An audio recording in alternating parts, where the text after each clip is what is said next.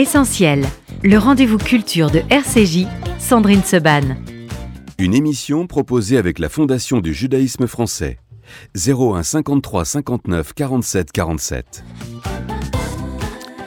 Merci d'être euh, avec nous dans Essentiel. Évidemment, ce sont des essentiels particuliers euh, en ce moment, euh, des essentiels où nous parlons de la situation en Israël, où nous parlons de ce qui se passe aussi en France. Nous serons dans quelques instants euh, en compagnie de Patrick Petitvaillon et Philippe Lévy. Cette émission est habituellement une émission de culture. On parle de beauté, on parle d'art, on parle de musique, on parle d'humanité, où on sourit, où, on rit souvent, où on réfléchit, où on vous donne des conseils de lecture. Euh, Laurent Couson, bonjour. Bonjour Sandrine. Laurent, vous êtes compositeur, euh, compositeur chef d'orchestre, animateur également d'une magnifique émission sur cette antenne RCJ. On va tout dire à nos auditeurs. Vous étiez il y a quelques minutes en, enregistrement pour une émission qui passera demain euh, avec pardon, Alex Vizorek. Euh, mais vous m'avez dit, Sandrine, est-ce que je peux avoir quelques minutes d'antenne là en direct parce que je ne peux pas me taire? Merci Sandrine. Oui, je voulais passer ce message important car je vois un, silence assez effrayant de la part euh, d'un certain nombre de mes collègues artistes et pas que. Donc je voulais simplement leur dire ceci. À l'heure de l'horreur de ces événements, je veux vous dire en tant qu'artiste ou simplement en tant qu'être humain que le silence est impossible. Je ne demande pas que notre métier s'arrête. Je ne demande pas que notre métier ne continue pas sa mission de divertissement, de faire rire, de faire rêver, de s'évader. L'art doit rester l'élévation de l'âme, la réponse ultime à la barbarie. Et plus que jamais, nous sommes essentiels, car plus que jamais, je suis persuadé que ce qui sauvera le monde, c'est l'éducation, la culture et la transcendance. Oui, l'art est essentiel en temps de guerre. Mais face à une barbarie de cet ordre, il n'y a pas de temps de réflexion, il n'y a pas de questionnement, il n'y a pas d'hésitation, il n'y a pas de réaction plus tard. Les résistants de 1945, on n'en veut pas. On veut une condamnation immédiate et sans hésitation de toute la communauté artistique. Ceux qui nous ont crié Nous sommes essentiels pendant le Covid, ceux qui ont dit La police tue, ceux qui ont dit MeToo, ceux qui ont dit La France France, où êtes-vous? C'est le plus grand massacre des Juifs depuis la Seconde Guerre mondiale. Il y a eu plus de 50 actes antisémites en France depuis samedi. Alors je veux demander à tous les artistes de tous bords, mes amis, catholiques, musulmans, bouddhistes, féministes, tout ce que vous voulez, tout ce que vous soyez, d'exprimer publiquement votre soutien au peuple juif dans l'épreuve qu'il traverse. Sans détour, levons-nous comme un seul homme et tirons les leçons de l'histoire. Cette fois, on ne pourra pas dire qu'on ne savait pas. Merci Laurent Couson. Je suis toujours très fière de mes équipes, de mes journalistes et de mes animateurs. Et avec un, après un texte comme celui-là que vous venez d'écrire en quelques secondes, encore plus. Je peux vous le garder, le texte, Laurent?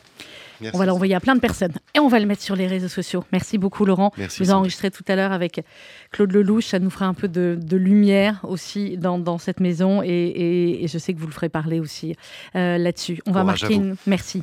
Euh, courage à eux, surtout là-bas. Nous, on bosse, on bosse, euh, on bosse. On bosse à la fois pour vous informer, également pour collecter euh, les, standards, euh, les lignes téléphoniques du, du FSJU euh, reçoivent beaucoup, beaucoup d'appels sur comment aider. C'est très simple, fsju.org, www.fsju.org. Il y a besoin que les collectes soient organisées, que ce soit les grandes institutions comme le FSJU, comme le KKL, comme le Magan David Adom, qui organisent tout cela, parce que la situation est déjà extrêmement compliquée et chaotique. Donc, je vous en prie, donnez aux grandes institutions qui ont l'habitude d'organiser tout cela, malheureusement, depuis des années euh, et des années. On va marquer une courte pause musicale et on va se retrouver juste après avec euh, Philippe Lévy, directeur, euh, du, directeur de Noé et du département jeunesse du FSJU. Comment parler aux enfants, comment parler à nos enfants, comment parler aux adolescents, comment leur faire comprendre la situation et en même temps, évidemment, les protéger de ce qu'ils peuvent voir ou entendre. On vous dit tout cela dans un instant avec Philippe Lévy.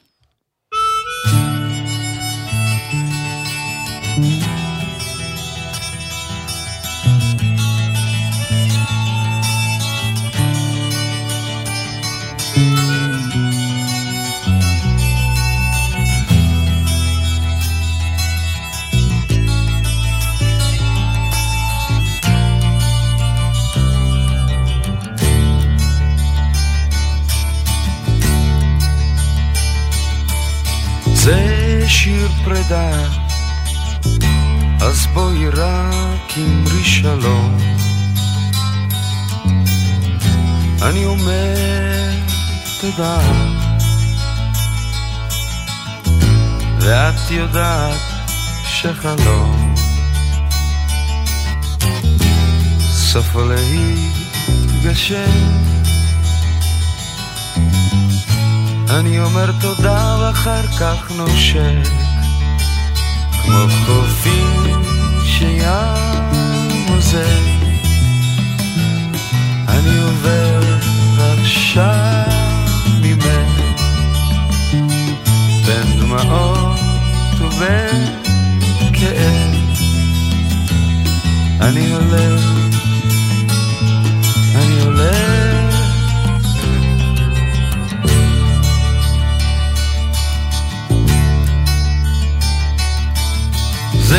זה שיר פרדות, תמיד אומרים בין השורות, שכמו חידות, פרדות גם הן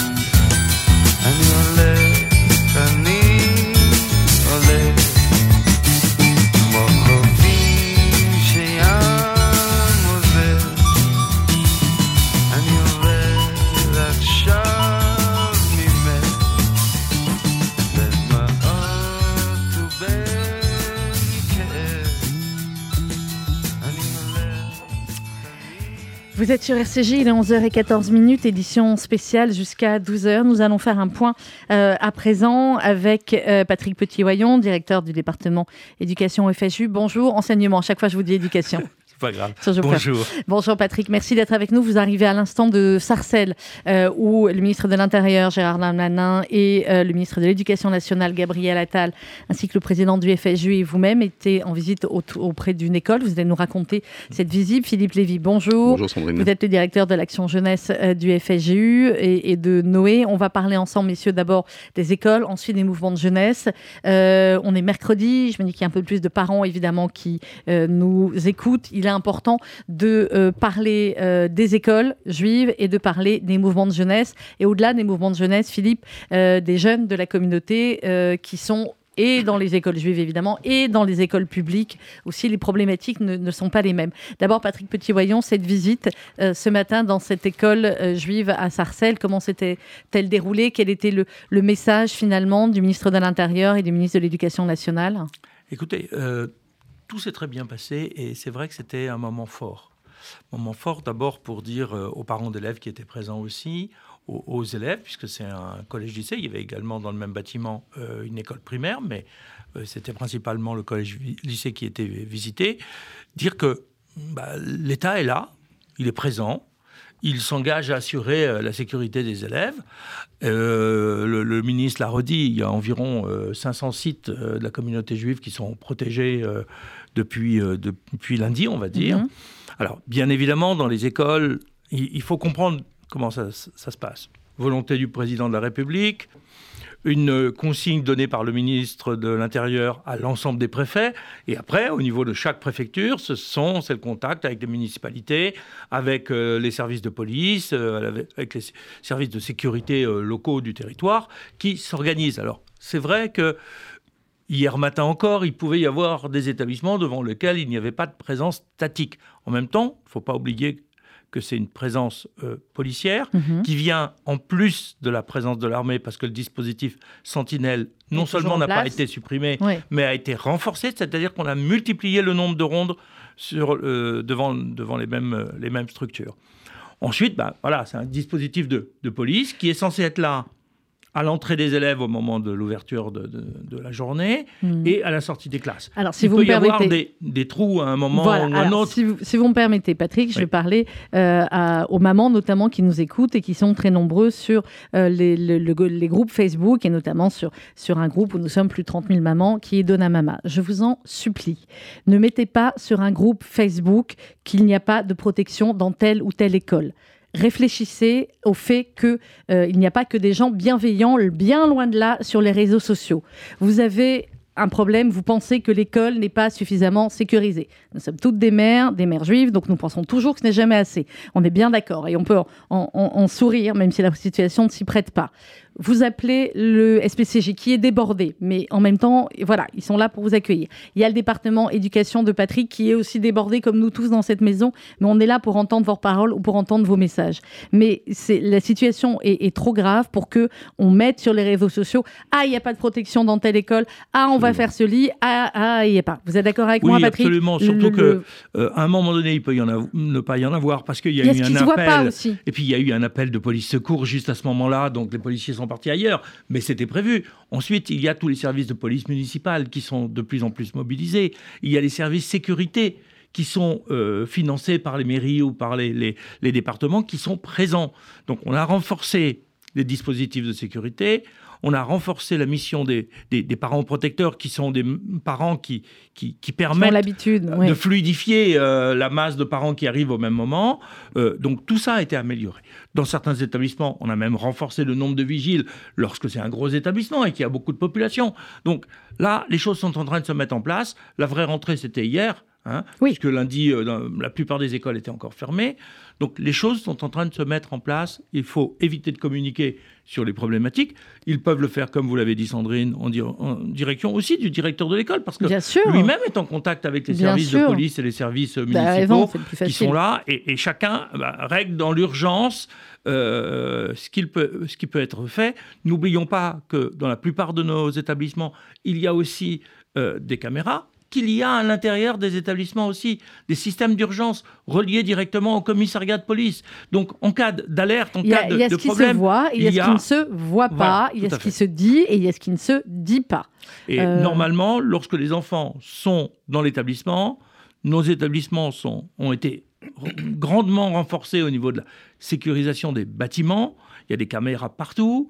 Il y a, et puis il y a des gens derrière les caméras. C'est pas juste des, caméras euh, fictives qui font rien. hein. Il y a des gens derrière les caméras. Donc vraiment, lorsque les enfants sont dans l'établissement, ils sont censés être en sécurité. Alors évidemment, les niveaux de sécurité des établissements ne sont pas toujours les mêmes, mais en même temps, il y a un effort euh, essentiel qui a été fait pour cette rentrée.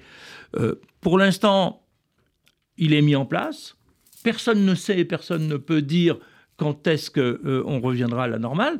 Mais en tout cas, il n'y a pas eu non plus d'annonce que c'était que pour une semaine et que dans non, une ça semaine, clair, je il y pense aurait que tout plus le monde rien. bien compris. Le, le ministre a été très clair. On commence, on, on- on met les choses en place et elles resteront autant que nécessaire euh, de manière à sécuriser euh, l'ensemble de nos structures.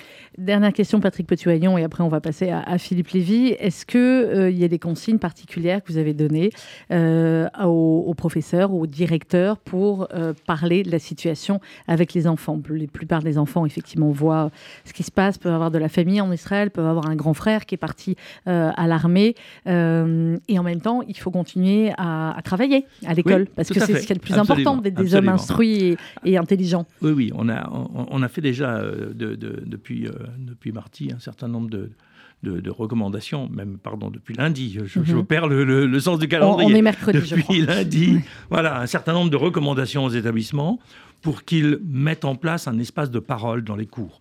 Alors, selon les établissements, évidemment, en, en primaire, c'est souvent avec l'enseignant, euh, avec la professeure des écoles. En collège, lycée, on le voyait comme, comme à Sarcelles ce matin, ce sont essentiellement les enseignants de collège qui s'en sont chargés, parce que Mhm. n'oublions pas que derrière, il y a à la fois le message, ce que l'on voit, le besoin de parler et, et d'exprimer, et puis des questionnements qui sont des questionnements identitaires. À chaque Oui. fois qu'on est face à ce type de situation, euh, il y a une vraie, euh, un vrai questionnement. Donc tout ceci a été, mis, a été réactivé. hein. ce sont des pratiques qu'on qu'on utilise à chaque fois qu'il y a un traumatisme dans un- une école, quel qu'il soit, qui n'est pas forcément un traumatisme international, mais même euh, euh, une problématique liée au- à la vie de l'école ou à la vie d'un ou à la, la- la souffrance d'un camarade. Donc des- ces espaces de parole, pardon, sont extrêmement importants et ils permettent aux enseignants, aux éducateurs, de détecter les situations les plus graves. Mhm. Comme je le disais encore euh, hier avec des, avec des enseignants, souvent en primaire, on voit une image choquante et puis on passe à autre chose. Parce que l'enfant ne va pas forcément rester là-dessus. Il va, il va. Alors, il faut vérifier que dans le long terme, il n'y a pas un préjudice malgré Mhm. tout à cause de cette image. Par contre, on le voit bien avec les réseaux sociaux euh, pour les collégiens. Euh, bien souvent, ils ont vu les images avant même qu'on sache qu'elles Bien existent. souvent, nous sommes bien d'accord, là les- aussi, voilà, il y a, y a un, qui un- un traumatisme et un- voilà. un- important et il faut vraiment essayer d'évacuer, essayer de, de- de- de prendre contact avec euh, des, des psychologues. Là, on est en train de réactiver euh, la cellule de crise psychologique parce que euh, il- le nombre de... Vu la communication actuelle, et, et Oui. vous le savez comme nous, dans les autres drames qu'on a pu vivre ces dernières années, le poids des réseaux était moindre. Donc Oui. là, on, est, on a une surexposition à, à Là, tout on et ça est, on est, et c'est pour ça, on va en parler aussi avec, euh, avec Et- Philippe Lévy. Ouais. On, euh, les parents, on peut être un peu euh, largués, aussi connectés sommes-nous, parce que TikTok, c'est autre chose, c'est un autre monde, Mm. c'est un algorithme qui, qui, qui est fou, qui est monstrueux, Mm. et, et qui fait que nos enfants, même si nous ne le voulons pas, voient des choses terribles. Ouais. Et donc, vraiment, il y a un dispositif d'alerte, de- d'appel à, à- à des spécialistes quand il y a besoin. Je voudrais ajouter un autre élément, parce que là, on parle des écoles juives, mais, et, et le ministre l'a- dit à- à- tout, tout à fait à propos ce matin, le ministre de l'Éducation nationale, leur inquiétude, ce sont, c'est aussi les juifs qui sont dans les écoles publiques. On est Et on a commencé à avoir des situations. hein. Euh, le ministre évoquait ce matin euh, le cas d'un jeune collégien qui s'est fait agresser par dix- 10 de ses camarades. Alors bien sûr, il va y avoir des procédures juridiques hein, qui vont être engagées parce que le procureur a été euh, euh, interpellé sur cette situation. Mais c'est euh, vraiment, il faut que, à la fois, nous, adultes, responsables de la communauté, on gère l'accompagnement du traumatisme de tous nos enfants, ceux qui sont dans les structures juives, ceux qui n'y sont pas. Mais aussi, ce que je voudrais dire d'emblée, aidons nos enfants à garder la tête froide. Le conflit ne fait que commencer. Oui. Et il y a quand même un certain nombre d'inquiétudes face aux agressions de l'extérieur que nos propres enfants, eux aussi, en réponse, deviennent agresseurs. Tout à fait. Donc il faut vraiment là que les parents jouent un, rôle essentiel de remettre les, les- j'allais dire, c'est une expression un peu familière, mais les pendules à l'heure. Le conflit israélien n'est pas un conflit français qui doit se résoudre dans des, des quartiers ou dans des, des cours de récréation. Faut prendre de la distance. C'est un traumatisme. Ce qui s'est passé avec la barbarie qui est évoquée aujourd'hui est, est- est dramatique. Il va falloir absolument évacuer ça au niveau de nos, nos inconscients, sinon ça va tous nous miner. Mm. Mais il ne faut pas qu'on se transforme en, en, en petits soldats de quartier ou de cours de récréation, parce que là, en reprochant aux, aux- aux agresseurs, aux terroristes d'avoir fait preuve euh, euh, d'une absence totale d'humanité. Il ne faudrait pas que nous, on rentre dans cette spirale aspirante et, très dangereuse. Il faut qu'on garde Mm. la tête froide, il faut que les parents euh, montrent l'exemple. Et il faut vraiment dialoguer avec les enfants, pas simplement dans les écoles, mais que les parents aussi parlent avec les enfants. C'est essentiel, ça doit être un espace Voilà, de on, parole on- coupe aussi la dans les télé, familles. on coupe la télé pendant le dîner, on parle avec les enfants, c'est bête à dire, mais euh, voilà, et on regarde les infos une fois qu'ils sont couchés, Ouais. parce que parce que Et, voilà. et on- et si je peux dire, on profite du Shabbat pour débriefer. Il n'y a pas de télé, il n'y a pas de téléphone. C'est le moment de débriefer, se retrouver Ouais. entre parents et enfants. euh, Voilà, pour- je, vous- je vous avoue pour que nous, dire des choses voilà. vraies. Oui, oui, oui, oui, aussi. Merci Patrick Petit-Vaillant, directeur du département éducation au FSU. Philippe Lévy, c'est votre compère. Eh hein oui, c'est mon, Euh, mon voilà, alors vous, c'est euh, les mouvements de jeunesse, mais pas seulement. On va prendre des initiatives euh, pour eh bien, parler euh, aux jeunes avec des personnes capables, dont c'est le métier, de, de leur parler. Le temps d'antenne me, me manquant, on a quand même décidé de faire une émission demain mat- vendredi Oui, matin. Expliquez-nous comment si ça va se passer. Alors déjà, je rejoins mon, mon collègue. Il y a un protocole aussi hein, avec les mouvements de jeunesse, hein, évidemment. Euh, on, on limite les sorties euh, et on prend ce temps pour la reprise des activités de parler aux enfants avec des mots choisis en fonction de la tranche d'âge. Il ne faut pas surestimer, sous-estimer la, la maturité des jeunes hein, qui effectivement peuvent aborder ces sujets-là. Euh, mais le principal travail pour l'instant, c'est de libérer la parole, c'est de détecter les anxiétés. Et effectivement, il y a des jeunes qui ont vu leurs parents très chahutés parce que ils ont de la famille là-bas ou des cousins ou des neveux qui ont été mobilisés. Ce qui nous revient, par exemple, en ce moment, quand on prend un peu le pouls, c'est, euh, en tout cas pour les juniors, c'est la crainte, ça a été la crainte de la destruction d'Israël, par exemple. Là, on peut imaginer que c'était plus personnel, plus individué. Et en vérité, c'est est-ce que Israël va disparaître hein? Parce que c'est un marqueur identitaire tel que euh, c'est vrai qu'on peut imaginer un enfant qui se dit euh, ben, ça va être rayé de la carte. Donc évidemment, là, à la Parce faveur. que beaucoup de nos certitudes Bien sûr, sécuritaires bien sont sûr. tombées. Bien sûr, elles sont tombées. Et d'ailleurs, quand on voit toute la sémantique autour de la superpuissance, d'aucuns remettent en question cette notion de superpuissance. Je crois que le, le rabbin euh, Chaim Corsia, le grand rabbin de France, en parlait hier à l'antenne de. BFM en disant est-ce qu'on peut reparler d'une superpuissance? Donc on a comme ça un paradigme qui est en train de chanceler. Et en tout cas pour les adolescents, ça, ça parle beaucoup. Donc nous, les consignes qu'on donne au mouvement de jeunesse, ce sont des éducateurs, hein, ce sont des médiateurs, c'est de ne rien esquiver.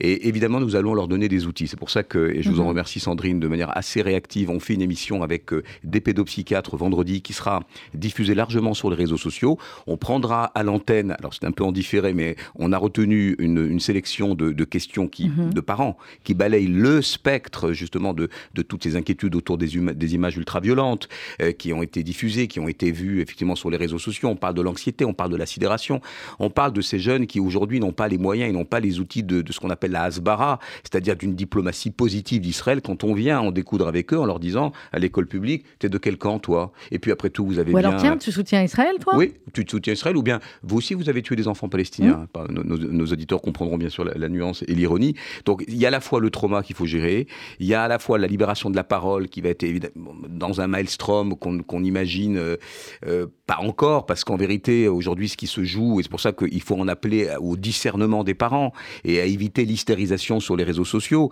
c'est qu'il y a des professionnels pour ça. Et les éducateurs des mouvements de jeunesse sont quand même bien placés pour faire ce travail avec le bâton de parole, d'avoir des activités positives, de pouvoir aussi relativiser. Alors il y, y a plein de petites astuces dans les méthodes actives qui sont d'ailleurs très psychologisantes d'une certaine manière, qui permettent Mhm. de ramener aussi à ce qu'on appelle un fait de réalité.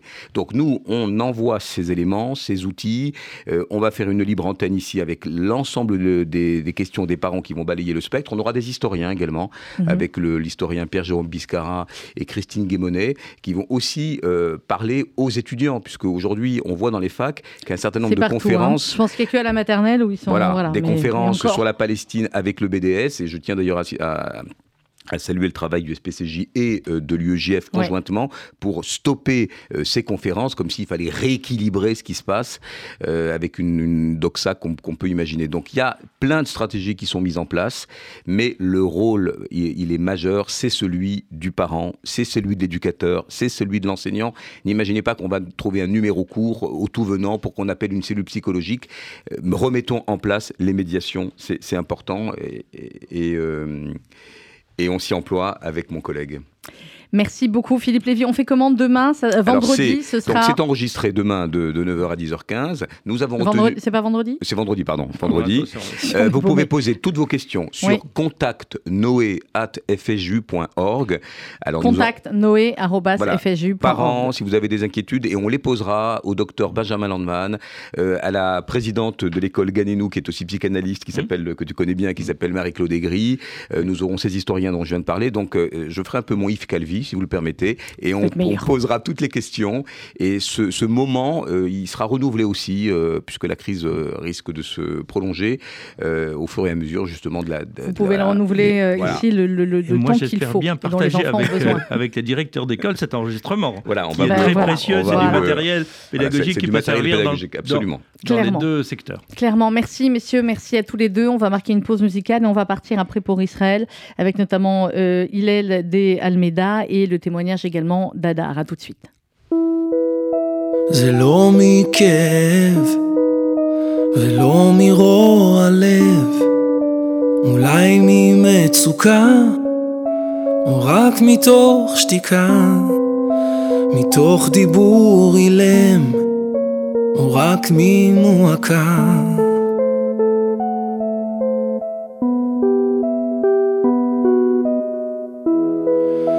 ירח מטורף כמו עוד בזון שעף, עגול בלי שום בושה, צהוב עד שאפשר לראות איך השנאה היא האהבה, ולקבל גם את הכעס בשלווה, ורק אחר כך בכאב הגוף נרגע לאט וגם הלב. זה לא שלא הייתה שם אהבה הייתה שם אהבה טובה אבל הזמן איבד מחוג הקדים את הרחוק. הלב בכה במקום לרקוד עכשיו הכל שקט שקט מאוד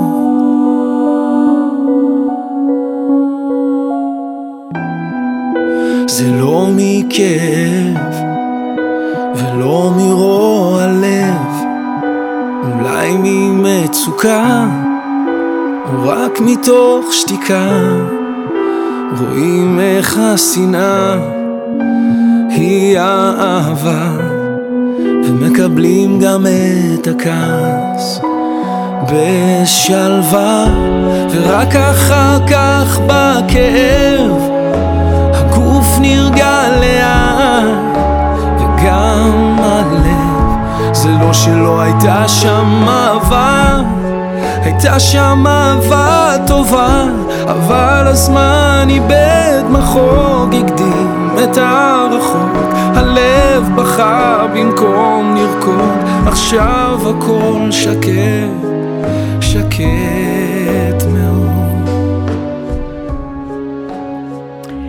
11h33 minutes sur RCJ, vous êtes en direct avec nous. Nous sommes ensemble pour euh, une émission spéciale et ensuite la rédaction de 12h à 13h proposera également euh, une édition spéciale. Nous sommes en direct d'Israël avec Hillel de Almeida. Hillel, bonjour. Bonjour. Merci d'être avec nous. Vous êtes expert en cybersécurité et stratégie euh, internationale. Vous êtes très actif également sur euh, les réseaux sociaux. Avant de vous poser quelques questions, Hillel, je voulais que vous euh, nous racontiez un petit peu votre parcours. Est-ce que vous êtes né en Israël? Est-ce que vous êtes né en France? Qu'est-ce que où vous habitez? Voilà, qu'on vous connaisse un petit peu mieux. Oui, bien sûr. Euh, déjà, merci de l'opportunité. Euh, ensuite, euh, pour vous faire un petit topo, j'ai fait mon alia euh, en 2012. Euh, je suis né en France, j'ai grandi en France. Euh, j'ai fait mon alia en 2012 et euh, où j'ai fait mon service militaire de 2014 à 2015, qui m'a amené malheureusement à, à faire, euh, enfin, à prendre part à la dernière opération euh, d'Israël à l'époque en 2014, qui était de Soukhetan, bordure protectrice, puis ensuite euh, voilà, quelques allers-retours, euh, une licence euh, de sciences politiques à Paris 1, euh, une de contre-terrorisme ici en Israël euh, à IDC. Euh, et depuis euh, voilà maintenant trois ans, je travaille spécifiquement euh, dans la cybersécurité euh, sur tout ce qui est guerre informationnelle et, euh, et ce qu'on appelle euh, psychological warfare, Mhm. euh, les, euh, la guerre psychologique. Euh, voilà, et les batailles de narratifs, euh, que ce soit en ligne ou hors ligne, et, euh, comment ils se mettent en place tout simplement bah, dans les populations au travers des narratifs. Alors, c'est évidemment passionnant ce que vous avez étudié. Hillel, est-ce que une seule fois, quand on étudie le contre-terrorisme, quand on étudie la bataille des narratifs, on se dit évidemment qu'on l'étudie comme les, comme, les, comme les policiers, comme les autres qui savent qu'un jour ou l'autre, ils seront confrontés à ce qu'ils vont étudier euh, à l'école de police. Mais est-ce qu'un seul instant, on peut imaginer qu'on sera confronté à cela, à ce que vit Israël et, et sa population depuis euh, maintenant quatre jours? Écoutez, je pense que, et je vais être très honnête, Hmm. euh, même les gens les plus expérimentés ne sont pas, n'ont pas du tout les armes euh, euh, émotionnelles, euh, physiques pour faire face à ce qu'on est en train de découvrir au jour le jour. Euh, je suis sûr que vous en parlez depuis quelques jours, comme tout Mhm. le monde, mais euh, plus nous avançons dans le temps, plus nous découvrons les exactions de Hamas dans chaque village euh, où les terroristes sont entrés, que ce soit à Berry, à Kfaraza. Euh, malheureusement, j'ai eu accès à des images euh, d'une violence rare. Et vraiment, je, je tiens à vous préciser, d'une violence rare. Euh, euh, c'est- un massacre, c'est une boucherie. On disait hier avec des amis, voilà, parce que nous sommes obligés, il faut à un moment donné faire retomber la pression. Hmm. Euh, nous n'avons pas de mots pour décrire la situation dans laquelle nous sommes. On, on a Aucun vu, mot n'est descriptif. On a vu l'émotion euh, hier aussi de, correspondants de guerre, de mes confrères, euh, et notamment de celui de CNN, qui, euh, on a vu d'autres, si je puis me permettre. Ces images, justement, j'ai envie de vous poser la question, Hillel, à la fois à, l'expert et en même temps à l'israélien, et peut-être, je ne sais pas, au, papa ou, pas, vous êtes jeune. On se pose la question, certains disent il faut voir ces images parce que cela montre l'horreur du, du Hamas et du terrorisme. Nous sommes une majorité à dire qu'il ne faut pas voir ces images et qu'il faut surtout euh, empêcher les enfants, les adolescents de les voir parce que le but de ces images, c'est la terreur, c'est de nous euh, terroriser. Quel est votre avis, entre guillemets, là-dessus? Effectivement, vous, vous devez les voir. Nous, en tant que journalistes, nous en avons vu certains, certaines. Euh, Qu'est-ce qu'on peut dire là-dessus Alors, je vais séparer vraiment cette question de comme, euh, comme vous me l'avez gentiment proposé parce que j'ai vraiment deux avis sur la question. Euh, en tant que professionnel, euh, je vous dirais d'avant tout, oui, euh, alors faire extrêmement attention euh, à, à la tenue de ces images, que bien évidemment, euh, ces images doivent être diffusées à un public averti. Vous, journalistes, politiques, diplomates, militaires, c'est, il est extrêmement important déjà pour arriver à ne pas, pas comprendre, parce que je pense que personne ne peut Non. comprendre à ce niveau-là de barbarie, mais du moins pour avoir une image d'ensemble euh, de ce qui s'est passé et de pouvoir réagir au mieux. Et vous voulez même que je vous dise, on va utiliser un mot assez drôle qui a été utilisé par beaucoup de journalistes dans le monde entier, et avoir une réponse proportionnelle à la barbarie euh, qui a eu lieu. Parce que oui, c'est extrêmement important. Euh, ensuite, je rajoute aussi que les familles euh, ne sont, enfin, la diffusion de ces images peut être compliquée pour les familles. Il ne faut pas oublier que derrière, il y a des familles, il y a des parents, des grands-parents, euh, des cousins, des cousines, des amis même, qui peuvent atterrir sur ce genre d'images de proches et qui peuvent avoir, sur lequel du moins il peut y avoir un impact émotionnel et psychologique euh, sans précédent. Donc pour les protéger aussi, il est préférable, et ça c'est vraiment ma parole d'expert, de ne pas forcément les partager sur les réseaux sociaux, du Mhm. moins d'avertir avant toute chose, d'essayer de flouter au maximum, de, de mettre ce qu'on appelle des trigger warnings, de vraiment euh, d'alerter. Mhm. Voilà, images violentes ou images choquantes en dessous. D'essayer un maximum d'éviter, enfin du moins de, de permettre aux personnes qui ne souhaitent pas voir ou qui ne souhaitent pas être confrontées à ce genre d'image de ne pas l'être. Et c'est vraiment extrêmement important. Maintenant, humainement, c'est, une question qu'on a. euh, voilà, je, je suis actif sur les réseaux sociaux comme, euh, comme, euh, vous, avez, vous l'avez mentionné. Euh, c'est un débat sans fin. Il faut que les gens sachent, il faut que le monde sache, comme les gens l'ont su malheureusement. Et je vais vous dire, la Shoah est aujourd'hui mon seul comparatif, non pas parce que ça peut être comparé à la Shoah, mais parce qu'il n'y a jamais eu autant de morts en une journée que depuis la Deuxième Guerre mondiale. Donc oui, il faut que Autant de juifs. Il faut que Mm. le monde sache. Oui, autant de juifs. Vous, vous parlez, Hillel Almeida, vous disiez il y a un, un instant, la bataille de, de narratifs. Je voudrais qu'on s'arrête là-dessus euh, quelques instants. Depuis euh, 75 ans euh, qu'Israël existe, il y a le narratif israélien, euh, il y a le narratif, on va dire, international sur Israël et sur le conflit. Il y a un narratif pendant des années euh, qui était évidemment sur le conflit territorial, sur telle partie de, de Jérusalem ou d'Israël qui appartient à Israël ou aux Palestiniens ou autre chose. Euh, il y a eu des, des- des petits moments, effectivement, où on, euh, en tout cas nous, on le fait parfaitement, qu'on était sur autre chose. On était sur un, mouvement qui ne veut pas euh, des mouvements terroristes, qui ne veulent pas de paix ni de solution à deux États, mais qui veulent purement et simplement la destruction de l'État d'Israël et au-delà la destruction des, Juifs. Ce changement de narratif qu'on voit vous experts et nous journalistes quand même euh, depuis euh, samedi et fort heureusement euh, dans les médias, dans les classes politiques, etc. On est sur un narratif différent. On est sur le narratif finalement de la barbarie terroriste contre une démocratie et contre des civils. C'est ça le vrai narratif?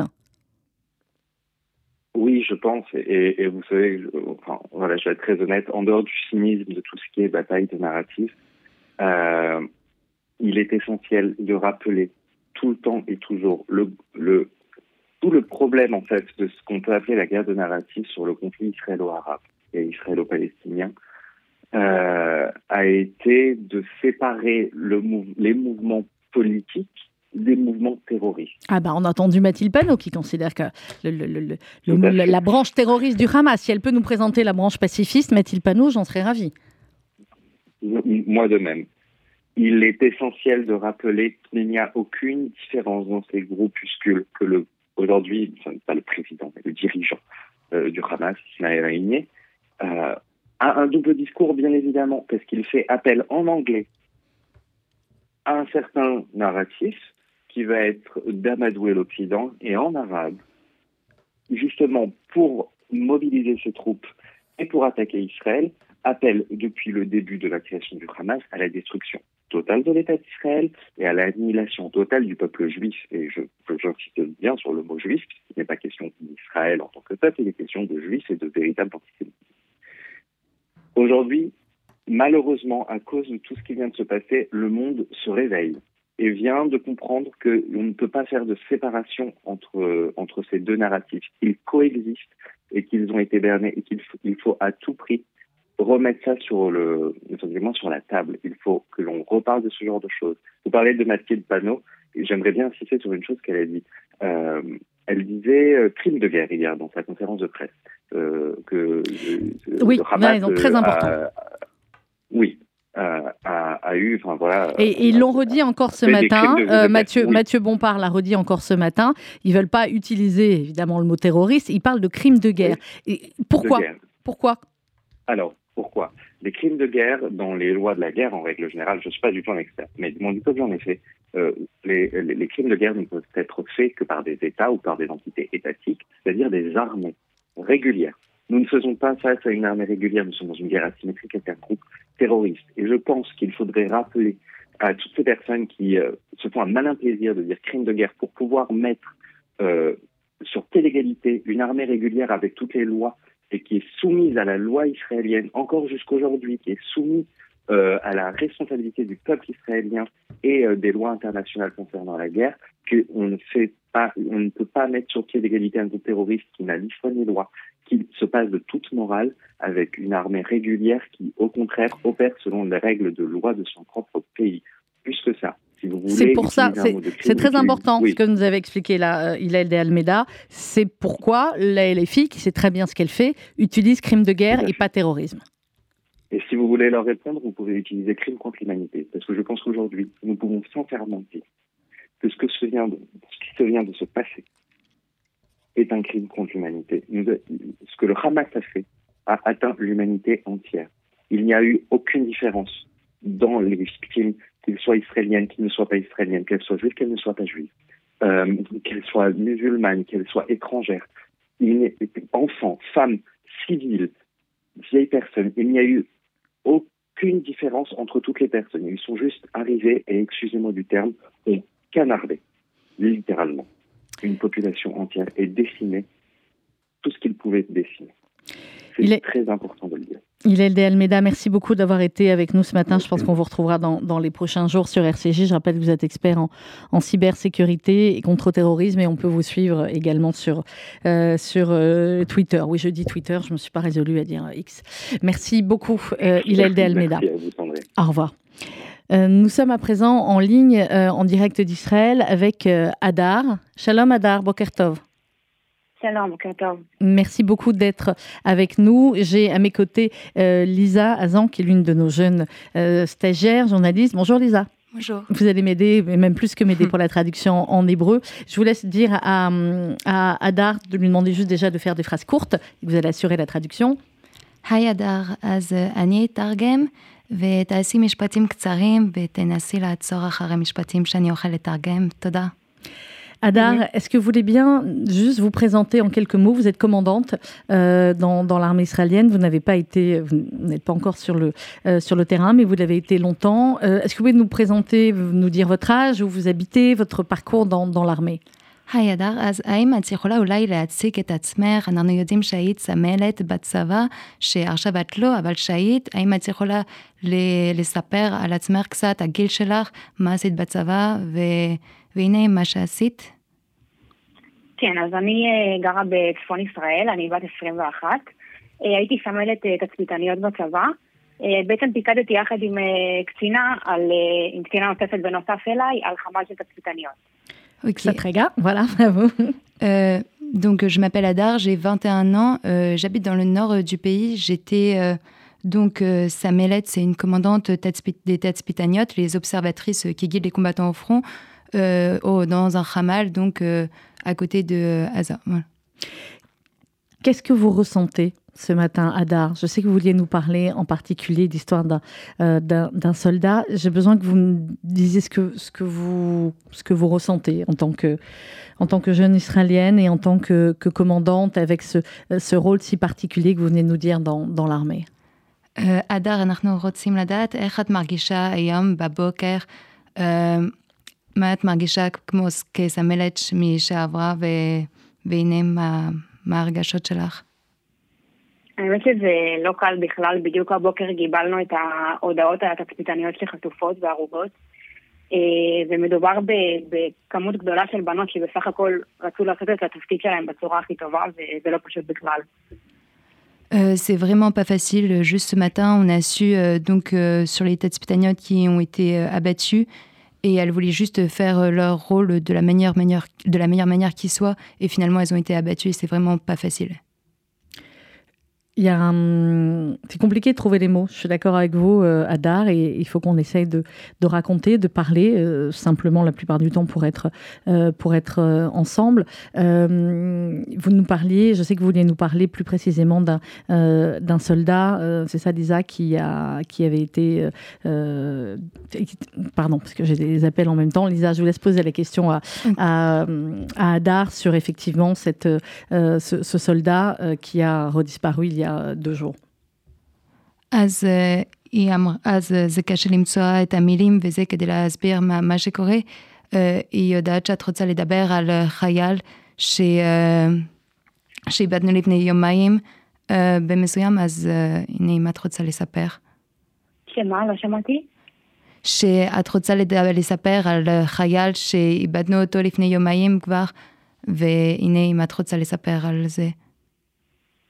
על אחד מהחיילים שאיבדנו? כן. ואנחנו איבדנו 1,200 אנשים, אזרחים וחיילים במדינה באופן כללי.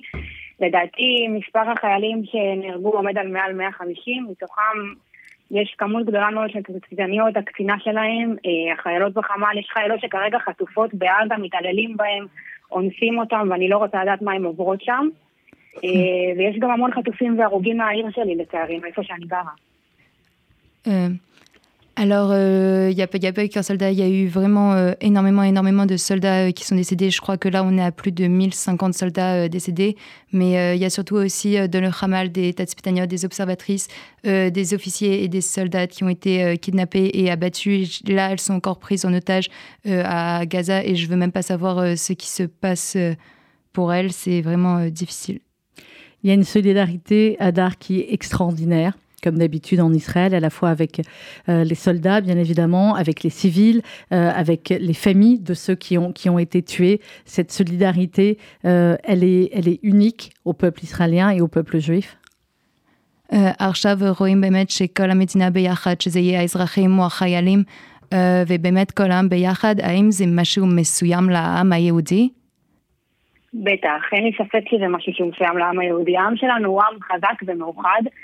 אה, זה חשוב לנו ברגעים כאלה להתאחד ולהיות ביחד, ועכשיו כולם עושים תרומות לחיילים אם צריך, באוכל, ודואגים שיהיה להם את כל מה שהם צריכים. ובמיוחד שברגעים כאלה קשים זה לא פסח על אף אחד מאיתנו. כל אחד מכיר חייל או אזרח שנהרג או נרצח, לא נהרג, וחטוף ונמצא כרגע בעזה. Euh, oui, bien sûr, je pense que c'est vraiment euh, particulier à Israël. Là, il y a vraiment énormément de collègues qui sont organisés et tout le monde donne pour euh, les, euh, les euh, soldats israéliens. Et c'est aussi que tout le monde connaît ici. Chacun des soldats qui a été euh, soit tué, soit kidnappé, c'est vraiment des gens qu'on connaît. Et donc, il y a une grande solidarité. Merci beaucoup, Adar. Toda Rabba. Faites attention à vous. תודה, הדר, תודה ותשמעי לכם, על אנחנו עצמך. מתפללים שכל השבויים יחזרו כמה שיותר מהר. תודה. On Bye. espère que euh, ça va vite euh, s'arranger.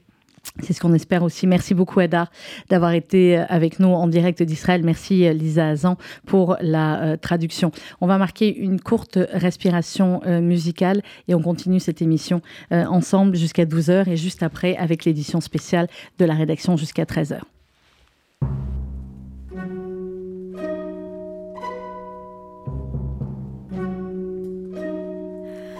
בקצה השמיים וסוף המדבר יש מקום רחוק מלא פרחי בר. מקום קטן, עלוב ומשוגע, מקום רחוק, מקום לדאגה. אומרים שם מה שיקרה, וחושבים על כל מה שקרה. אלוהים שם יושב ורואה, ושומר על כל מה שבא. אסור לקטוף את פרחי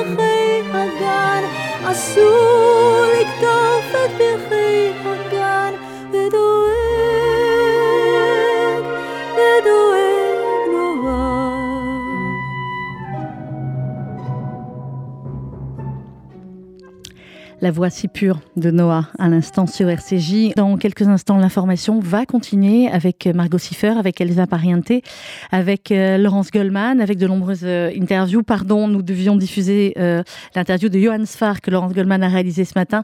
Elle sera diffusée tout à l'heure dans le journal ou demain matin. Place toujours au, direct. Merci à ceux qui étaient nos invités ce matin. Encore une fois, merci à la réalisation technique, à RCJ, à Daniel, à Théo qui font des miracles.